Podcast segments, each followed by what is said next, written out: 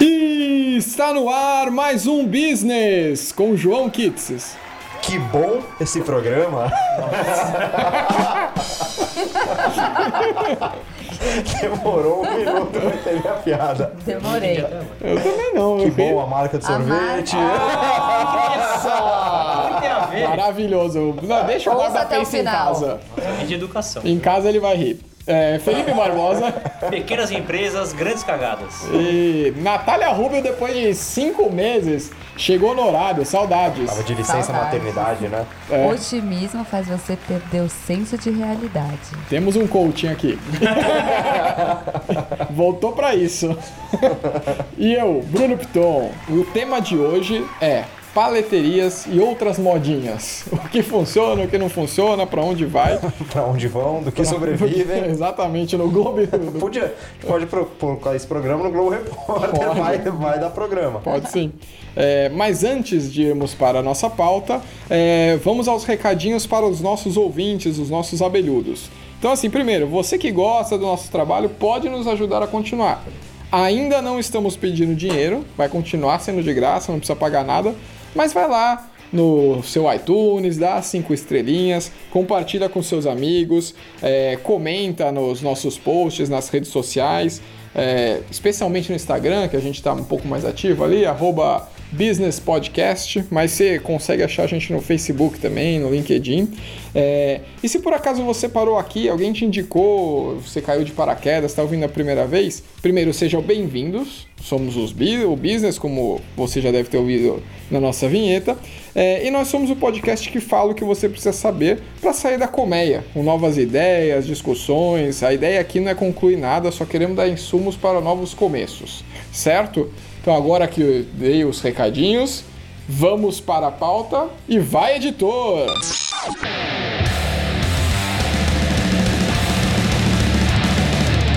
Business! Business! Business! O podcast que fala o que você precisa saber.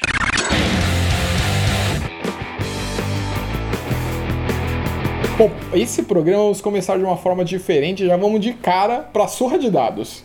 A gente inventou esse quadro no, no último programa e vamos usar aí já de cara.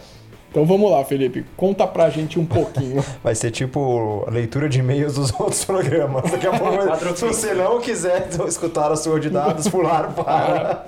É, a gente estava estudando alguns dados do, do Sebrae, principalmente, né, que é a maior fonte de informações confiáveis que temos. Algumas coisas do IBGE, mas IBGE é bem espaçado, né? Então, baseado nos dados de 2018, a gente deixa o link aí depois na, na pauta.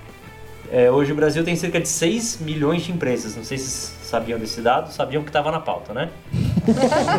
Menos Mas a vocês que imaginavam que leu. era tudo isso? Eu não tinha a menor ideia. João? Não tinha a menor ideia. Não, não. É. E eu nem sei se isso é muito ou pouco também, pra falar a verdade. É, é uma boa reflexão. Mas um ponto legal é. E até vou, vou, vou dar o dado depois da minha opinião. É, 99% das empresas correspondem a 52% dos empregos. Ou seja, 99% das empresas são micro e pequenas empresas e elas correspondem a quase metade da força de trabalho. Então essa questão só é, vai vai datar um pouquinho vai datar um pouquinho o episódio, mas é questão de é, reforma trabalhista e tudo mais. A gente sempre pensa, ah, o bancário, o grande industrial, mas no final a conta da folha de pagamento fica para o pequeno e médio empresário, né? Então é, é um dado interessante até para ajudar a gente a refletir sobre a nossa atual situação do, do país. Felipe, tenho uma dúvida. Me esclareça. Você falou bancários, mas são os banqueiros, correto? Correto, me equivoquei, desculpa. Tá bom. Comentando o curso 2000, né? Felipe, eu tenho uma dúvida. Você falou bancários? Mas são os banqueiros. Põe aí, editor, a musiquinha do telecurso, que tem telecurso. gente que nem conhece também. Mas a questão é a seguinte: os banqueiros eles têm uma maior receita, certo? Então, provavelmente, mesmo numa época de crise de desemprego, o microempresário ele pode empregar mais, mas não necessariamente ele tem uma receita maior, certo? Que ajude a movimentar isso. Eu entendi sua pergunta, Ana. É, o ponto que eu estava falando é que para o pequeno, ou melhor, tecnicamente para o ou pequeno empreendedor, a carga tributária todos os deveres que ele tem que ter sobre os funcionários é muito mais impactante no negócio dele. Pode representar é, ele até quebrar um negócio ou não. Em relação a um banco, por exemplo, que tem muito mais estabilidade, tem muito mais dinheiro em caixa tudo mais. É muito mais nesse sentido do que a capacidade de empregar as pessoas que de fato, claro, as pequenas e médias somadas empregam muito mais gente, mas são, é um exército de formiguinhas contra alguns poucos gafanhotos. Ah, sei isso é uma história da pulverização, né? Tem muito. É, bom, você acabou de falar, não vou repetir isso, mas É isso aí. exatamente o que você falou. Mas eu acho que um ponto é que também é, uma, é um dos itens que os microempreendedores sempre falam, né? De como desvantagem em relacionado aos maiores. É não ter, não poder ter sócio, porque o faturamento é pequeno, e quando você também tem a possibilidade de ter sócio, o investimento é maior. Não? Sim, é, você divide a fatia do bolo, né? Você tem que dividir o bolo. Mas teoricamente tem outras vantagens, né? É, Não sei se é o, o momento de falar disso, mas enfim. Falando rapidamente, você pode ter habilidades complementares e a ideia do, do sócio é essa, né? Você ter sócios que complementam as suas competências em troca de um cara que vai nos primeiros meses ou anos não vai cobrar, não vai ter o salário que ele teria de mercado. E aí, falando em sócio, vamos, já, vamos personif- personificar essas pessoas que, que empreendem, né? Os, esses microempreendedores que a gente vai comentar hoje um pouco mais no episódio. Tá, é, bom, de acordo com o Sebrae aqui, de um modo geral, tá falando de Brasil aqui, tá? Eu É só queria recorte- frisar que, mais uma vez, a gente está se profissionalizando e trazendo dados de fontes seguras. Dados do Sebrae. Sebrae, O Data 2018. Bruno morreu, né? Tá morrendo, né? Data Bruno. Tá morrendo. Então a gente vai focar no Brasil aqui, a nossa audiência é grande parte é sudeste, né, especialmente São Paulo, mas é, um quarto da área de serviços, um quarto da área de comércio e o resto divu- de- é, divide entre construção civil, indústria e tudo mais. Ah, são 68% homens, 32% mulheres, por cento mulheres. Tempo de mercado, ah, 66% das empresas têm 5 anos ou mais. Então é, a gente vai falar disso mais pra frente, mas depois que a, que a empresa passa da zona da morte ali, de alguns anos de sobrevivência, a tendência é que ela dure, ela seja é, perene. E eu confesso que aí eu já, já fiquei até surpreso, cara, com 66% de empresas com mais de 5 anos, né? Que a gente tem de cara essa percepção que no Brasil tudo fale, né? Tudo É. morre. Mas se você pensar no teu bairro ali, sei lá, a padaria, o, sei lá, o sapateiro, não sei como que é. Academia, Sim, não é. vou nem dizer que agora tem muito Smart Fit, Blue Fit e Fits da vida, né? Mas de modo geral, sei lá, eu pensando aqui no meu bairro, o, o comércio local resiste. Mas se você for pensar, é assust... pelo contrário, acho que é assustador você pensar que 40% das empresas quebram. É muita empresa. É muita gente. É muita gente. É não, mas, é, não, é verdade, mas eu, eu tinha uma percepção que esse número ia ser ainda maior, sabia? Só mais dois dados para terminar, para não ficar muito enfadonho. Faixa etária: metade das pessoas tem entre 30 e 59 anos. E aí a segunda fatia mais relevante é de 25 a 29, que são 31%. E aí já a apostinha é que provavelmente em pouco tempo esse, esse número deve virar, assim, já é uma opinião muito, é uma opinião minha.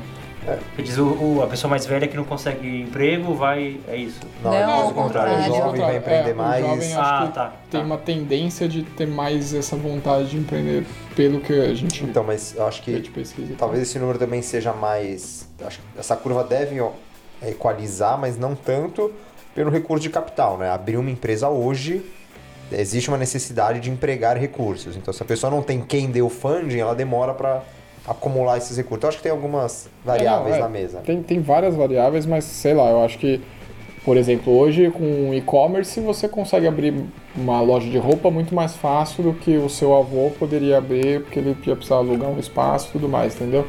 E eu, me parece que a vontade do jovem de empreender hoje é maior do que possivelmente já foi, entendeu? Fenômeno Flávio Augusto, né? É, exatamente. É, e uma- um ponto importante aqui: dois terços dessas pessoas, desses empreendedores, trabalham mais do que as 44 horas semanais que são da CLT. Então, você, amiguinho, amiguinha, que está montando um negócio para trabalhar menos, é, vai- não vai ser bem por aí. Queria falar só alguns dados rápidos das mulheres donas de negócio, que acho importante a gente falar. É, quase metade delas tem entre 40 e 59 anos, então é um perfil um pouco mais velho. E um terço delas de 25 a 39. É, os dados de tempo de mercado são bem semelhantes à, média da população do, do, do Brasil. E o local de trabalho aqui acho um dado interessante. Metade trabalha em loja, oficina ou escritório. É, ou seja, ela está no próprio local de trabalho e não no, no- no escritório dela. E não num local designado pelo cliente. Seria uma consultora ou algum trabalho de venda você tem que ficar se deslocando. É diferente do perfil ah, médio da população, que seria é mais dividido, mais pulverizado entre é, domicílio, eh, área pública, é, setor agrícola e tudo mais. E lembrando que para a mulher é muito mais difícil ela empreender sozinha, porque se ela é empregada, vai uma licença maternidade, por exemplo, ela consegue ter a licença e ter salário. A mulher que for empreender e quiser engravidar, empreender sozinha é muito difícil, né? Como é que você engravida, tem um filho bebê e vai empreender? É, então, eu- parabéns para as mulheres. já mostra. Pegou, né? Ter um filho bebê e não um filho cachorro, por exemplo. Filho adulto, você nasce um Benjamin Button. Bebê, é, pode ser o Benjamin Button. Você pode adotar já mais velho. Sim, verdade. Tá vendo? Mas no caso você não vai ter um filho, né? É, o que já Como não? Você adota. E o filho Ter não é o seu? filho é parir, na minha E o filho não é seu? É, mas você não para. É emprestado, né? Beleza, e mudamos a pauta para filhos. É, bebês.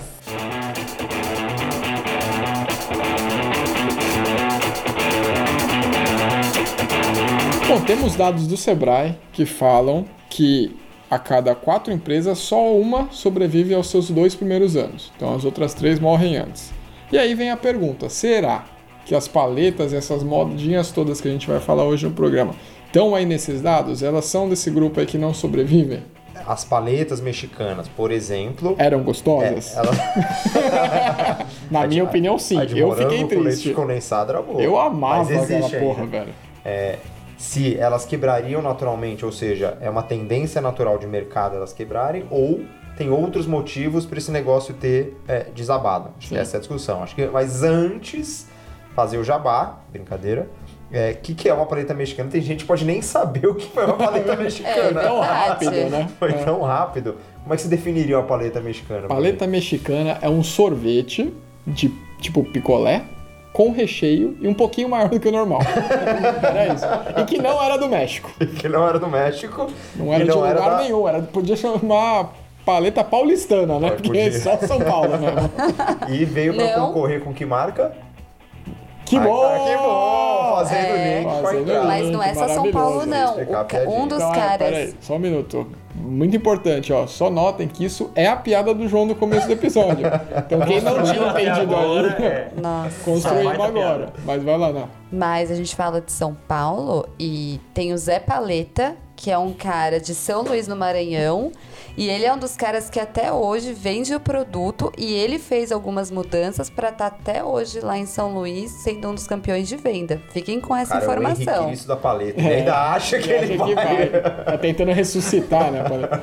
Mas então, vocês que são de é Maranhão, é São isso? Luís do São Luís Maranhão. do Maranhão, mandam uma mensagem pra gente. Vocês conhecem o Zé da Paleta? Zé Paleta. Zé Paleta, foi o que eu disse. Não, mas ainda existe a paleta. Até em Sim, São sim, Paulo, tem. existem algumas marcas. É, E o mercado foi muito grande. Eu trouxe só, só um dado pra gente comparar. É, no auge da paleta, abrir uma franquia de paletas mexicanas custava um investimento inicial de quase 300 mil. Só de taxa de franquia, 260 mil reais. Tá louco. Ah, Hoje, a taxa de franquia para abrir uma paleta tá 10 mil reais. Nossa senhora. ou seja, quem investiu lá no alto da onda, né? Na crista da onda, como dizem os mais idosos, Comprou ações da, do Ike Batista, né? ações da OGX. comprou, é, comprou ações da Vale antes das barragens e vendeu depois, né? tipo isso. Mas será que o comportamento do brasileiro também é injusto com essas empresas? Porque o que muita coisa. Muita. Eu li uma matéria do Sebrae que falava o seguinte: o brasileiro ele adora experimentar, mas ele sempre volta ao tradicional. Ele é um povo tradicional. E a paleta mexicana foi. É, Bolsonaro, tá ok? isso. Conservador, né? Não, é, sabe qual que eu acho que é o grande problema da paleta e de outros mercados que a gente vai comparar aqui? É, a paleta teve um- uma tendência de surgir uma novidade, um modelo de negócio com baixíssima barreira de entrada. Então, assim, produzir paleta, é, qualquer cozinheiro em cinco tentativas, em uma semana, o cara descobre como fazer. Então a barreira de entrada é muito pequena. Sim. Um- uma ou até parecido com o mercado de cerveja hoje. Você começar uma produção artesanal de sorvete de paleta em casa é rápido. Então, Você consegue produzir ou terceirizar numa microfábrica, então não é um negócio muito difícil de você começar. É, e aí quando esse negócio começa a bombar, então teve uma primeira que acho que as Los Paleteiros são as mais famosas que é, surgiram aí no É, nos 2012. 2012, 2011. 2012 lá em Camboriú. Quando o negócio começa a Ó, bombar, Palma dada. sempre vê um. E, ba- e baixa a barreira de entrada, sempre vê um monte de competidor querendo surfar essa onda. É, tem o efeito manada aí, né? Da, Tem. da galera Tem que efeito manada. vê um caminhão de dinheiro passando e fala, eu quero pular neste caminhão. É, diferente se é um negócio com alta barreira de entrada. Então, ah, você tem que investir 10 milhões para entrar nesse negócio. Aí você tem uma barreira de entrada ali natural para o surgimento de uma infinidade de competidores. O mercado de smartphone nunca vai ser um mercado de modinha, né? Vai Não dá pra você Muito mais difícil fazer um mercado de fazer um modinha. smartphone na garagem. Então, nesse sentido, eu acho que o, o grande problema do mercado de paleta, o mercado de é, peixe Cupcake. urbano e entre outros, de Food é, cupom, food Frozen. truck, é, é muito fácil você entrar nesse mercado. Aí você começa a ter uma competição muito grande de todo mundo tentando surfar essa onda. Todo mundo apostando, apostando, e aí você vai ter um- uma lotação de competidores com um, um público ainda muito pequeno consumindo, por mais que bombou, ainda era pequeno para a quantidade que surgiu, e as empresas vão perdendo qualidade. Aí as empresas vão quebrando. E aí o mercado vai se tornando até quase que um. É, um ficar com um selo de puta, que mercado ruim. Porque vai caindo qualidade, muito competidor, muitos não vão aguentando e aí começa a ter um selo de ah, nem é tão bom assim. Não Você vale a pena provou um- investir. Você provou um que era muito bom, uma semana depois você provou um que era muito ruim, você fala, ah, nem vou provar mais, vou voltar pra Que Bom, pra Iopa, pro Uhum. Rochinha. E opa! e Ei, opa! Deu uma atualizada aí. Vamos jovem. É, então acho que esse é um dos grandes problemas. Tá, Acho que. Vamos conferir essa validade do seu Iopa aí, João. Tá tomando? Venceu em 2004 Ô, ô. o sorvete. O Nestlé. Então acho que esse é um dos grandes problemas desse mercado de modinha. É, mas eu acho que tem uma questão, né? Daí você tá vendo vários competidores, vários concorrentes, e aí você começa a adaptar, até porque você vai ver o comportamento do cliente. O que eu acho que acontece é que esses caras não estudam o comportamento do cliente. Vem uma enxurrada de gente focado em quero vender, e aí, ok, passou a onda. Não significa que o cara não tomaria mais a paleta, mas um exemplo, ele poderia reduzir o tamanho da paleta. Porque aí você não tá mais afim de comer aquele tablete e você muda e reduz. Outra coisa é, você começa a regionalizar mais. Antes é morango com leite condensado, mas sei lá, se você tá na Bahia, você vai fazer de tapioca. Então, assim, acho que a questão é, o cara não vê o comportamento do cliente, ele foca mais em pegar a franquia, vender. Ah, deixa eu aproveitar essa onda que vende muito. Só que assim, depois ele mata o produto. Muitos matam o produto, sendo que ele poderia só fazer uma adaptação, porque o cliente continua gostando. Ele pode mudar pequenas coisas. Eu, eu concordo e discordo. Eu acho que assim, sim, acho que eles focam na franquia e acabam esquecendo é, um pouco de coisas básicas. E porque a franquia é o que dá dinheiro pra eles. Então, pô, 260 mil uma franquia pra você abrir, você acaba, tipo, se o cara não tá muito organizado, a empresa não tá muito organizada, você pode acabar esquecendo disso. Só que você regionalizar produto é muito caro. Então você fazer um produto só para Bahia com tapioca, você tem, que, você tem que diversificar sua fábrica, é mais produto, é mais estoque, é mais custo, mais risco, mais capital, mais dinheiro para investir. Muitas vezes eles não têm esse dinheiro. Então, Ouçam que podcast da Lego sobre isso. Eles, ouçam um podcast de Alegre sobre isso. Então acho que daí que começa a entrar essa barreira, porque são empreendedores muito amadores. E aí acho que entra também no número do porquê que eles quebram. Eles querem surfar a onda, não estão talvez preparados, alguns estão, outros não. Uns são até, vou chamar de mau caráter, que só querem surfar a onda para pegar é, gente desesperada para abrir uma franquia e ganhar um dinheiro. Mas aí você começa a contaminar o mercado, os que eram sérios acabam sendo contaminados, mas é difícil você regionalizar um produto, é, principalmente no Brasil, nesse é, esse, Diversidade, é, multiculturalidade. e o tamanho quase que um continente, né? Então, Uhum. por isso eu acho que sim, eles esquecem do, um pouco do consumidor, mas é difícil, né? É, é que eu acho que, eu concordo com o João, acho que aí tem mais a ver com a galera que quer surfar na onda, porque é só pular lá no caminhão de dinheiro passando, ele ou ele faz isso muito rápido ou ele não vai fazer. E aí pra você fazer isso muito rápido, você meio que abre mão de um planejamento mais estruturado, é, eventualmente a pessoa que tem menos estrutura também, ele só vê uma oportunidade e fala, porra, não posso deixar isso passar, entendeu? É, é legal que é, as modas vão e vêm, né? Mas o, o, o perfil do, do, do empresário, né? Ou do, do cara que abre uma empresa é, que sobrevive e daqui fecha, tem uma série de, de, de, de coincidências aí, que são até um perfil já traçado pelo esses estudos do Sebrae que a gente levantou aqui e tem muito a ver. Então, eles dividem em quatro etapas, que é antes da abertura do negócio. Então, é, e aí eu vou comparar a empresa que vive e a que fecha, vai ficar muito claro. Então, é, o cara já atuava no ramo e abre um negócio daquele mesmo setor. Contra um cara que. Então, vamos pegar a paleta. O cara que já vendia sorvete e o cara que trabalhava com parafuso. Então já tem uma sinergia do negócio, já entende do mercado. O cara que abre por oportunidade ou por necessidade. Aí a gente pode discutir um pouco da oportunidade de, do tal da, da, da moda, da onda, da surfar onda que o João comentou, mas tem às vezes a questão da necessidade que é o cara tá desempregado, foi mandado embora, tem uma grana no FGTS e quer e precisa de algum retorno rápido. É, planejamento, não vou passar por todos eles, mas a segunda etapa que eles falam é planejamento. Então você pensar, estudar o mercado, analisar é, concorrência, é, custos tudo mais. Gestão do negócio, isso que a gente sempre fala, até no episódio do com o Diego, como é que chama? Autoajuda? Empreendedorismo autoajuda, que é você tem uma noção de finanças, de caixa, de marketing, vendas, tudo mais.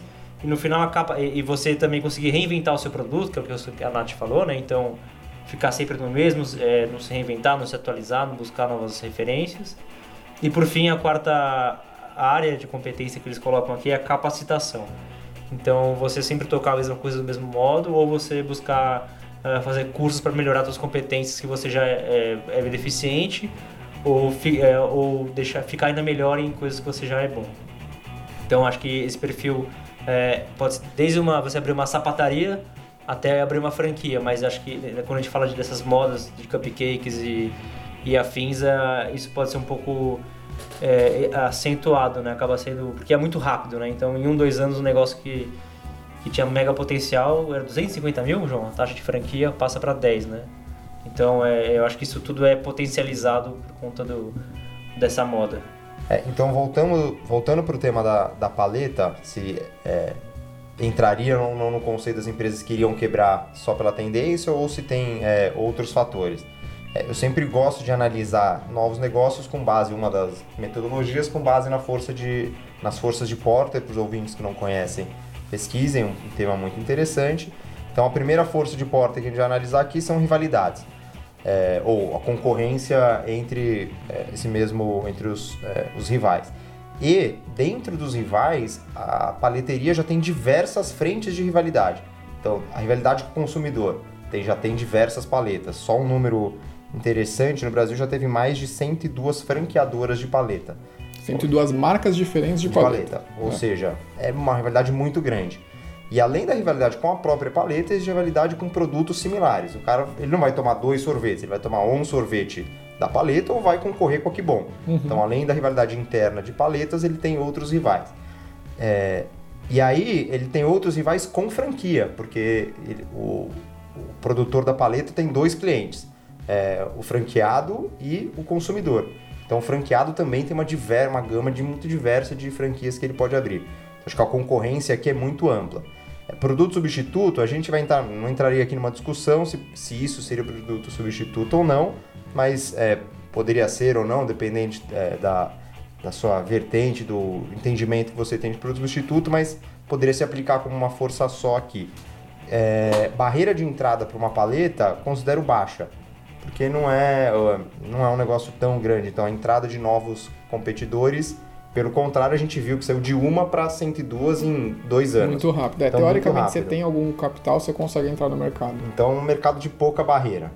É, barganha com fornecedor, você também não é uma força que você fala, nossa, que força atraente. É uma, sei lá, Suzano comprando uma árvore, que é quase hoje maior provavelmente comprador. Não é um negócio tão grande assim. É, e a matéria-prima é, é bem. não é escassa, né? Você consegue encontrar é, açúcar, tudo que é, que é tipo, lugar. Então realmente é, fica difícil de você barganhar com isso. E barganha com o cliente também não é não vai ser o grande diferencial, porque você tem diversas marcas de sorvete, você tem diversos é, produtos ali com uma concorrência muito alta, sua barganha não é tão alta, você não cobra o quanto você quiser. Então, do ponto de vista de Porter, acho que é um produto muito fraco para você realmente investir no, no, longo prazo, então acho que tenderia a dar errado. Sim, é, não, e assim, a gente fala um produto fraco no, com, com relação à análise de Porter, mas é que a gente tem o, o, aspecto de concorrência que é muito forte, né, cara? Você vê os outros aspectos, fala, não, é fácil de entrar e tal.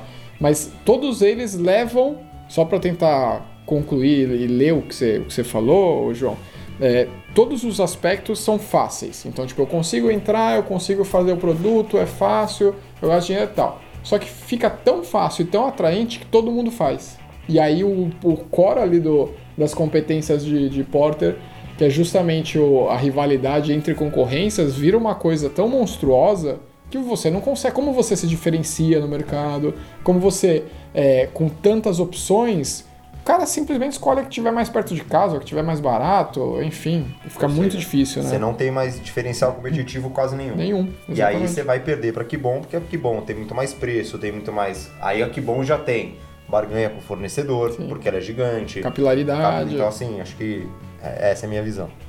Eu, eu concordo. Eu acho que também tem um ponto que é o seguinte, gente. É, quando a gente fala muito de, de modismo, é, por esse período, ok, concluímos que é, não, não tinha diferencial, terminou, mas nada impede daqui a alguns anos voltar. Tem vários produtos que eles saem por um tempo e daqui a pouco eles voltam. Vou dar um exemplo, pochete.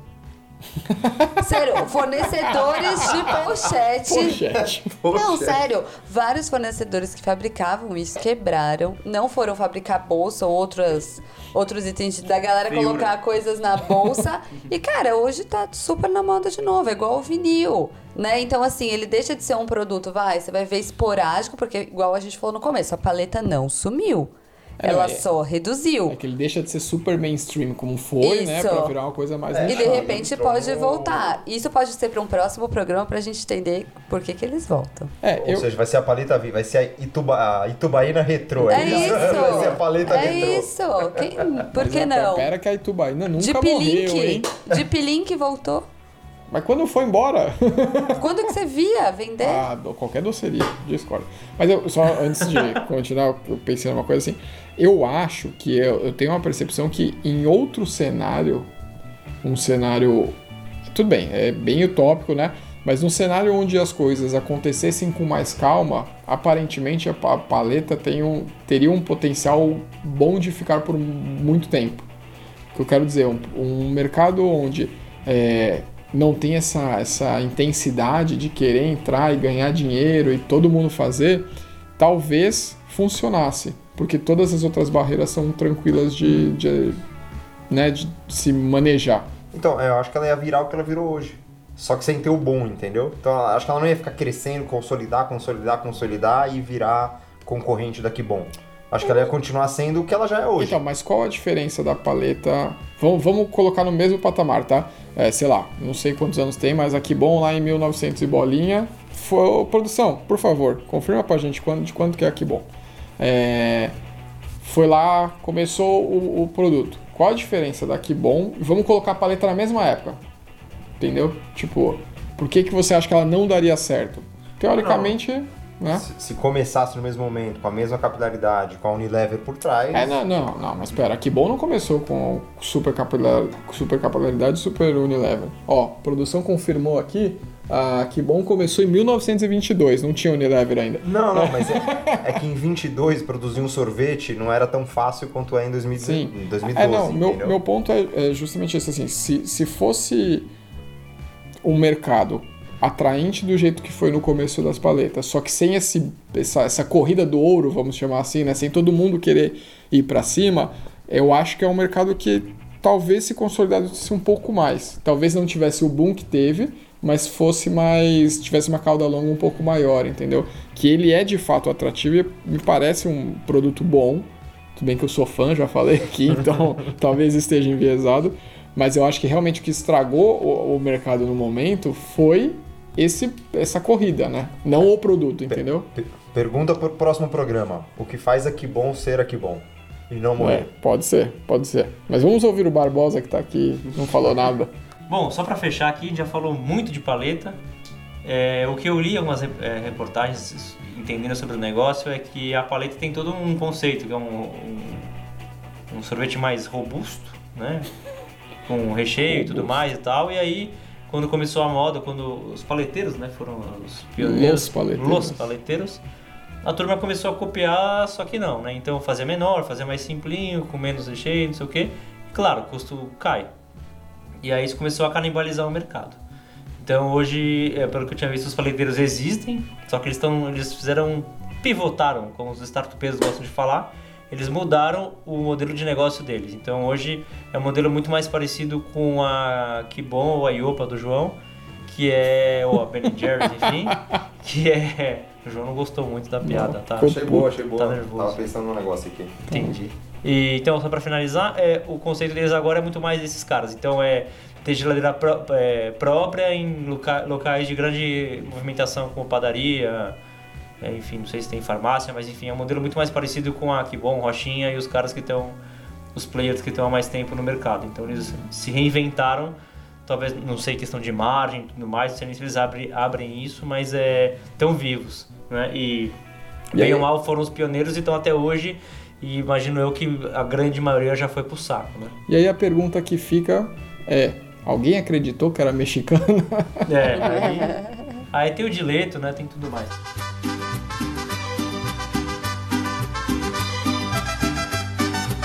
Bom, então, é, como último bloco aqui, o que, que vamos ter agora, Felipe? O Tribunal da Modinha. Maravilhoso. Shark Tank das modinhas. O Shark tava ansioso modinha, por é esse isso. momento. Bom, então só para explicar, o que que é o Tribunal de Modinhas? A gente vai julgar como o tribunal faz, né? Se é modinha ou não. É isso, bem claro. Com, funda... com, com embasamento. Com embasamento dessa vez do Data Bruno mesmo. vai ser, vai ca- ser cagação de regra. Então, para começar o Tribunal de Modinhas. Para começar, vamos com compras coletivas. Groupon, peixe urbano, essas coisas aí. Vamos lá, Natália. Eu acho que vai acabar. Que vai? Já acabou. Não, não acabou. Acabou. Ah, ainda Só tem o grupão. Que grupão? Tem É, peixe eu peixe- tá, mas urbano. no mesmo grupo agora. Ó, treta. Treta no tribunal. Ordem. Nossa, o gente. cara tá achando. que Tô, é tô juiz. Sérgio Moro aqui, peraí. Vou dar o meu embasamento. Eu acho Então o vai. seguinte. É, hoje, essas empresas, elas têm já aplicativos. Então, muitas marcas têm aplicativos que nele você já compra o desconto direto. Então, você vai... Pra que, que você vai entrar num grupom, aí, de repente, lá nem é tão vantajoso... É, eu já, gente, faz tanto tempo que eu nem entro que eu nem sei mais navegabilidade, nada disso. Eu só sei o seguinte: eu já vou direto na marca. Tem o aplicativo, desconto, acabou. Pra mim, vai acabar com, com o tempo. Gostei do argumento. Joãozinho. Aplicativo é coisa do demônio, né? Felipe Barbosa, por favor. Bom, pra mim tinha acabado já. É, daí. Nem sabia que bem? É, tava. nem sabia. É, Eu, não- eu acho que o conceito era interessante, né? Então, ao invés de você gastar dinheiro com publicidade, propaganda, seja lá o que for, que é um dinheiro que, muitas aspas, vai pro lixo, você usa esse dinheiro para divulgar a tua marca, faz um trial, faz uma experimentação, a pessoa gosta e volta, né? Só que aí, a partir disso, veio o jeitinho brasileiro, né? Então, a mesa da reserva é a mesa lado do banheiro, né? É meia É porção, né? Começava aquelas histórias. E também Vale só de segunda a Cover quarta. artístico. é, o segunda quarta vai lá, é, tinha o cover artístico, bebida não inclusa, aí começa a brasileirice, né? Mas o. é- Mas não é o que você tem no mundo todo, né? Ah não, é, eu não sei como é lá fora, mas é. Enfim. Tem uma série de coisas. Talvez aí custo Brasil, aí é uma discussão mais, mais, mais ah, aprofundada. Mas o ponto todo é que. Eu acho que virou um grande leilão. Então é quase hoje como você, o equivalente hoje ao abrir o aplicativo, ouça o nosso último podcast do iFood, do Mercado de Delivery, é abrir, ah, deixa eu comer um hambúrguer. Qual? Não sei. Deixa eu ver a promoção do dia. Então, vou num restaurante da promoção do dia e virava um leilão. Então, não necessariamente você fidelizava, né? Claro que uns ou outros iam fidelizar, mas é isso aí. Eu acho que modinha, só que foi uma modinha que virou muito maior do que as paletas, mas vai virar nichado, pô, vai surgir livrinho 2 em 1, um, é, cair pequenas coi- empreendimentos é, realmente mínimos, mas modinha. Mas então, e pra mim o que, que, que sacramenta esse negócio de assim, acabou por quê? Foi justamente com. Vou concordar com o Barbosa, nosso querido Felipe Barbosa, que é, meu, Diga. o produto era uma merda. Você, tipo, porque assim, no começo você fala, pô, vou pagar menos pra ir num restaurante que é caro tal, beleza. Só que depois você chegava lá, você tinha um monte de custo, você ia percebendo que você não pagava menos. Né? E aí você faz isso uma vez, faz isso duas, na terceira você fala, ah, não, desencanei. É, eu acho que você até pagava menos, mas no final das contas você gastava mais dinheiro do que você queria gastar. É, total, total. É, mas só o pessoal me chama de garoto IPO aqui. O Groupon foi uma empresa que já fez IPO nos Estados Unidos, já foi muito grande, mas hoje tá realmente Acabada. acabada. Próximo. Ordem no tribunal. Impressionante, velho. Próximo, Olá, enorme. próximo tema. Barbearias. Barbearias masculinas aqui, tá? Barbearias femininas. Vamos começar com o ex-dono de produtos para, para barbas, barbearias masculinas. Felipe Barbosa, o Barba. Aqui revelando o apelido em primeira mão. Bastidores.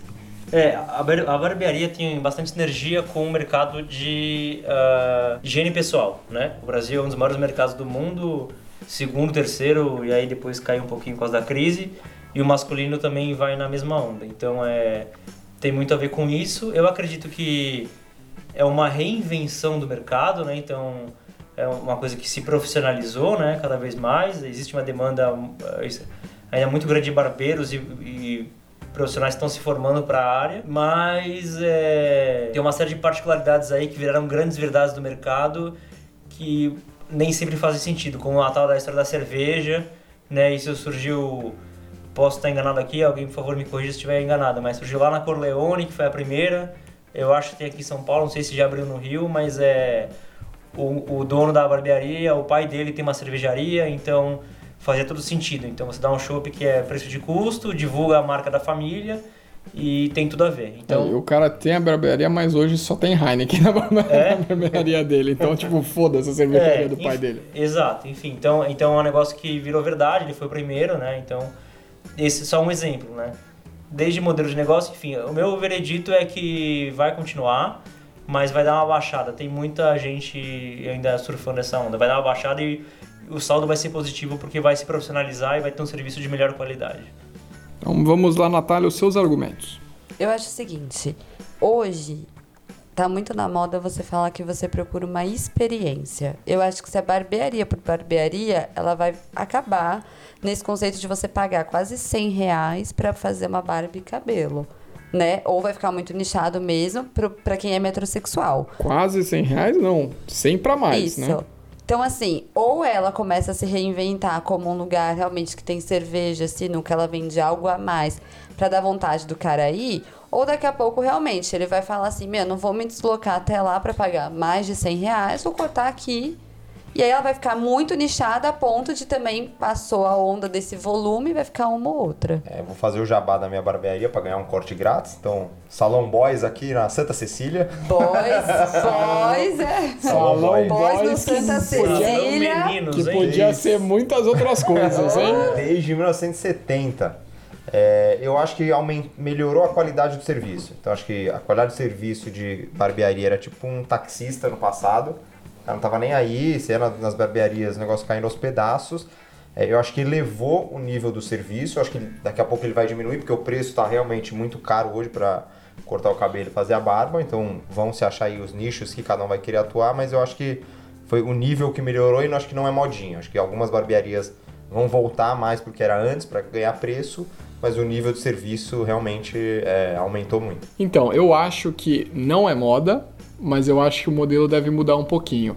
Porque assim, co- concordo, é, no começo você tinha uma experiência, você ia lá, ganhava uma cervejinha, tinha uma sinuquinha, um clima diferente. É, hoje em dia não, não tem mais muito mais essa experiência, são poucos os lugares que ainda prezam isso, mas o preço continua caro. E aí eu até entendo, uma vez eu vi uma entrevista, não me lembro agora exatamente de quem, mas era um dono de uma dessas barbearias grandes, que ele falou, pô, eu tenho que cobrar um pouco mais caro, porque num salão comum, vamos dizer assim, onde vai homem, mulher, é, como o- o- os, os tipos de serviços que a mulher faz são vários e de vários tipos de preços, então você consegue diluir os valores e tal, então beleza. Agora, na minha barbearia, que só tem de homem, é só barba e cabelo, eu só tenho barba e cabelo. Então eu tenho que cobrar um pouquinho a mais para conseguir fazer essa equivalência de valores. Faz sentido. É, só que, de fato, se você só oferecer barba e cabelo, igual o Zé da Esquina oferece, só que você cobra 100 pau e o Zé da Esquina cobra 50, 30, pô, vamos mudar. Eu, eu mudei o meu, meu, meu barbeiro para um bem mais barato, entendeu? Porque é difícil mim. mudar, né? A gente, pelo menos eu sempre Sim, sim, é tenho difícil sempre mudar. o mesmo, mas eu tenho período, bons Não, é, o serviço onde eu vou hoje, ele é levemente, entre aspas, pior, assim. Ele, tipo, sei lá, ele não passa pomadinha, não passa tantas coisas no meu rosto e tal, sabe? Mas ainda assim eu prefiro pagar mais barato. De novo, e aí reforçando o que a Nath falou, essa questão da experiência, entendeu? Eu não tenho mais experiência. Eu ia lá na 9 de julho e, tipo, pagava um valor alto e beleza. 15 minutos, né? Exatamente. Próximo tema é moda ou não? As boleiras, João. São boleiras. Que fazem Beleza, bolos. nem sabe o que é. As Parabéns. lojas de bolo, meu querido. Bolo da fofó. Não pode opinar. Glória Pires? Eu reparei em uma. Focou em mim agora, Pires. Então eu Beleza. invoquei a pessoa errada, eu vou falar a minha opinião. Pra mim, é- já é moda, já tá num, num declínio, na minha opinião. Você já não vê tantas, as que você vê já são meio tristes, sabe? Quando você entra na loja, não tem muita gente, a vitrine é meio vazia. Ó, boleria, eu acho o seguinte, é, esse tipo de produto, ele pode muito bem ser absorvido em outras docerias, então não tem por que o cara ficar pagando para ter um PDV dele com aluguel, muitas vezes, conta de água, luz. Então eu acho que provavelmente eles vão fazer marcas menores e vai começar a vender em supermercado, conveniência, então vai pro saco. Felipe. Minha percepção, é, eu discordo um pouquinho da questão de ser é, absorvido pelas docerias, porque, pelo menos aqui na região, são bolos bolos caseiros, né? Bolos com, não é um bolo com três recheios, um monte de coisa. Tem até uma cobertura, mas é bolo chocolate. Mas o bolo caseiro pode ser feito na doceria também, não? Por que Mas não aqui você um vai vamos supor, segmento? na, na Offner, é o doce do perequetê, do não sei o que lá, Ah, mas não entendeu? precisa ser na Offner, pode ser uma outra doceria. Ou você faz a linha rústica. É, as, É. é. que as docerias, pelo menos que, eu, que tem assim franquia, tendem a ser Ah, mais. Ah, que coxinha! Não, gente, mas é verdade. Morador de Higienópolis. né? Mas, desculpa, Não, conclui. e- é, então, mas doceria popular tem a Sodier, tem a Sodier que nem tá tão barato assim, né? Então começou com super barato, não tá mais. Minha percepção é um, é um ticket médio baixíssimo, né? Então um bolo 15, 20 reais. Apesar de ter uma margem muito alta, todo mundo que já fez o bolo na vida sabe, né? Farinha, né? Leite, ovo. É Suco. irrisório, então tem um multiplicador grande do custo do, da mercadoria sobre o valor final, mas o ticket médio é muito baixo.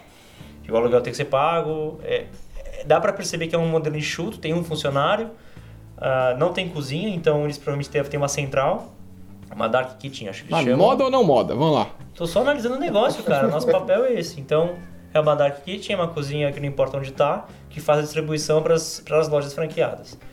Ah, eu acho que não sustenta por conta disso. Ticket médio baixo, apesar de ter uma grande margem, teria que ser reformulado o modelo de negócio para uma, é uma- um plano de assinatura, uma parceria com outro, outro ponto de venda para realmente ter, tirar esse custo fixo de, de funcionário e aluguel. Agora tem um curioso, que talvez muitas pessoas vão discordar, mas a gente achou legal por aqui, que é o mercado de streaming. Vocês acham que esse mercado é moda ou vai pra frente? vai pra frente, acho que mudou a forma do mercado é, se comportar. Pode ter um ou outro que no meio do caminho vai assumir, mas acho que é mercado que veio pra revolucionar, não é moda não. Felipe Barbosa. É bom, todo mundo falou, TV a cabo, mil canais para uma assinatura só, daí você pagava muito menos para ter o que você queria no Netflix. Isso está pulverizando com Disney, Apple, o que mais, gente? Amazon. São esses os HBO, principais. Ah, to- todos têm. HBO, Fox tem o Fox Play, Globo É. tem o Globo Play, aí- Record tem o Record não sei o que lá. Não tem brincadeira, né? Ah, mas, mas é é pior que tem. Pior que tem. A Globoplay eu tenho amigos. Até, tem amigos, Até tem que, amigos que, é, que usam. usam. é. Exato. É, não sei, cara, não sei é, se isso vai consolidar de novo ou se vai continuar pulverizado, mas não dá, não tem espaço para todo mundo. Não dá. Se você ter, assinar 5, 6 assinaturas, você ou serviços, você dá 120 reais, 150, que é uma TV a cabo. Então, o streaming tem futuro, mas não no jeito que tá. Vai ter que se consolidar, vai ter que amadurecer o mercado. É, eu acho que o mercado continua. Um ou outro player pode cair, mas eu acho que a maioria fica, porque a, a diferença entre é, eu, sei lá, assinar cinco streamings diferentes e eu assinar uma TV a cabo é que eu posso assinar os cinco diferentes, mas eu tô escolhendo. Eu quero conteúdo da Disney, eu quero conteúdo da Netflix, eu quero conteúdo da HBO e eu não vou assinar Fox porque eu não quero Fox. Hoje na, na, na assinatura, no, sei lá, na net, na. É, esqueci. Tem um Sky. Sky, Vivo, enfim. Você paga um valor alto porque você tem um monte de canais que você nem quer assistir, entendeu? Você não tem a possibilidade de personalizar. E com o streaming você tem a possibilidade.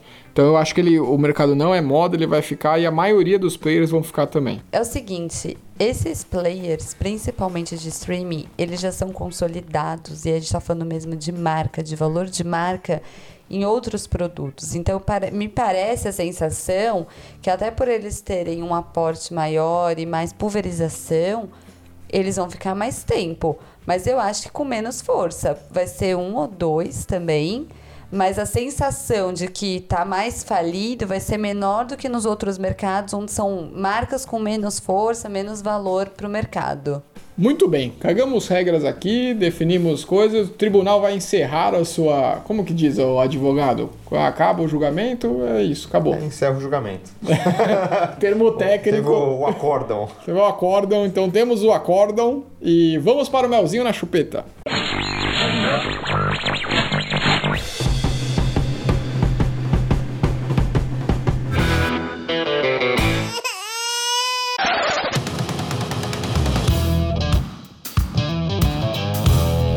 Nunca começo o melzinho na chupeta, tava ouvindo, reparei que eu não começo, então eu vou começar hoje. Meu melzinho na chupeta hoje é uma indicação completamente diferente. Eu vou indicar um lugar, um bar, que é bar, meio restaurante, meio tudo, chamado Taberna Medieval. Esse bar fica ali na, na entre Vila Mariana, Santa Cruz, enfim, ali na, nessa região. É, e é muito bacana, ali tem essa, como o nome sugere, né, tem essa temática medieval.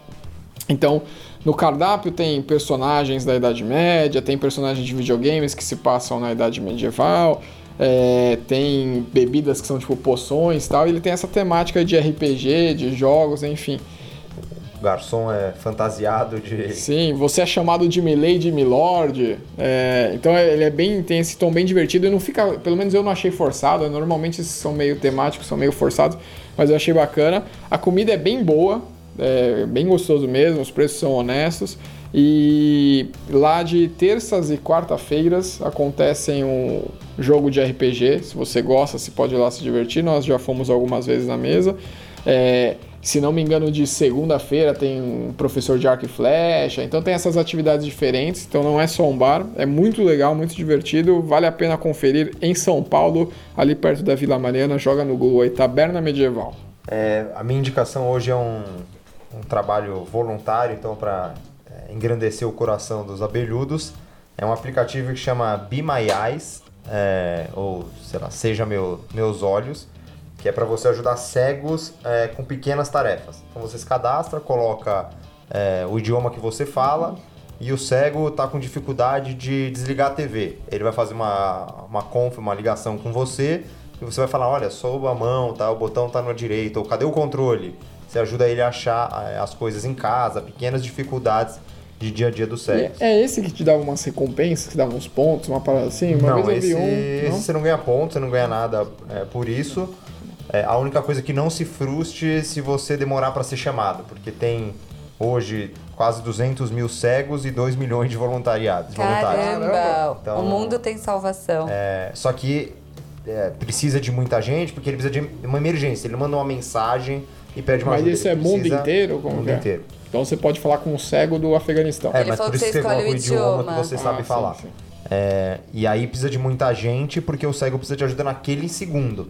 Então eles ligam para todo mundo que fala aquele idioma. Então são, mas são pequenas ajudas que vai demorar dois minutos para você ajudar alguém. Então vale a pena. Muito bem. Felipe Barbosa. Bom, eu vou indicar um canal do YouTube, é, chama Visual Politic. O tic no final é com K.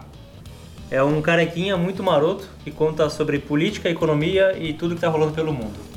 É, é bem interessante. O penúltimo vídeo fala do Brasil. O Brasil é uma pauta recorrente aqui, mas também fala de todos os países, todos os continentes. É muito legal. Já aprendi bastante coisa, não é cansativo e é bem denso. São vídeos de, sei lá, uns 15, 20 minutos. E me surpreendeu, eu tava olhando aqui para fazer minha pauta. Eles têm, ele tem 82 milhões de visualizações. E o canal é de 2017, então o negócio realmente é bom. É Tá? um, é um garoto dica. maroto que toma iopa, né? Exatamente. É importante dizer que precisa ter um nível de inglês aí, né? Ah, impo- é, desculpa, gente. É, eu tô assumindo aqui. É, ele é totalmente inglês. É, é bom praticar também, né? É, não que os abelhudos do business não tenham Não, é, capacidade, é obrigado, né? Mas né? é só pra colocar, É, né? obrigado, foi um bem importante. Ou Estamos você a- pode se arriscar nas legendas automáticas do YouTube, aí você- Alguma coisa você entende. Ah, é, alguma coisa sai. Então vamos lá, Natália, depois de cinco anos, qual vai ser o meu... Deve ter bastante melzinho na chupeta guardado aí, né? Espera uns 5, pelo menos, né? Vocês vão ter surra agora de melzinho na chupeta. No porque louco. eu voltei. É, é uma série Melzinho com Açúcar, mas que ela instiga a curiosidade. Chama Blind Spot, o ponto cego. Ela tá, nossa, a gente tá sendo julgado aqui no Melzinho da Chupeta. Ponto cego é se você assistir no SBT. No SBT, total. Na cidade No Pequenópolis. É uma menina, ela acorda no meio de Nova York toda tatuada numa mala e com tatuado o nome Times de um Square. na Times Square, com o nome de um agente do FBI tatuado e aí começa uma história. Então é aquela série que vai instigando. E é isso. Blind Spot. Faltam 4, Natália, estamos contando aqui. É. Tem Vamos mais lá. mesmo? Ah, Tem, mais. Tem aí. umas. Ó, que pra quem mora em São Paulo, antes que vire modi, mo- modinha, sorveteria do centro. Vocês já ouviram falar? Não ouvi conheço. falar. Uma sorveteria ali na Epitácio Pessoa. Um sorvete maravilhoso, caseiro, ainda não é franquia. A pergunta é com quem que você foi? Meu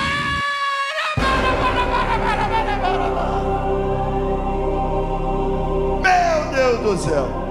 Então é isso aí, gente. Vai que a gente se separa até o próximo é, episódio. vamos ter uma BR agora e até o próximo programa. Tchau!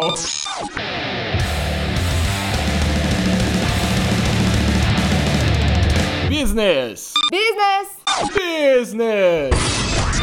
O podcast que fala o que você precisa saber.